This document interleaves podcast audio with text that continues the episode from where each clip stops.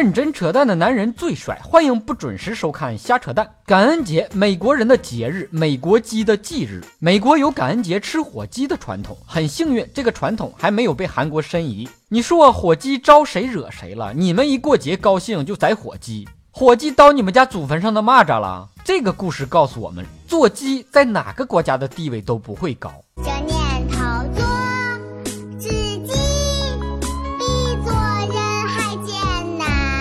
每年感恩节，美国总统都会赦免一两只火鸡，这就是在赤裸裸的侮辱火鸡。作为一只火鸡，最有尊严的死法就是被人做成烤火鸡、火鸡面、黄焖火鸡米饭。闻鸡起舞是对火鸡一生的最高礼遇，闻到鸡的香味，高兴的手舞足蹈。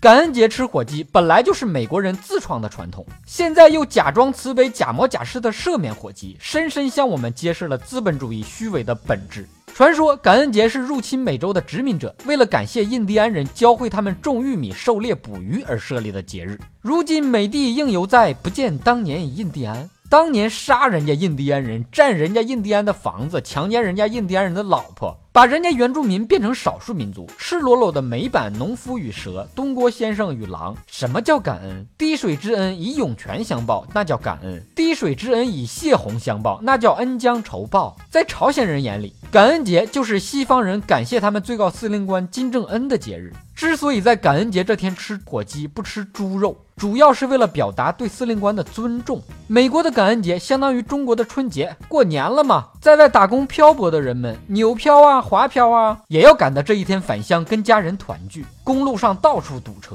按说美国人这么少不应该呀，思来想去。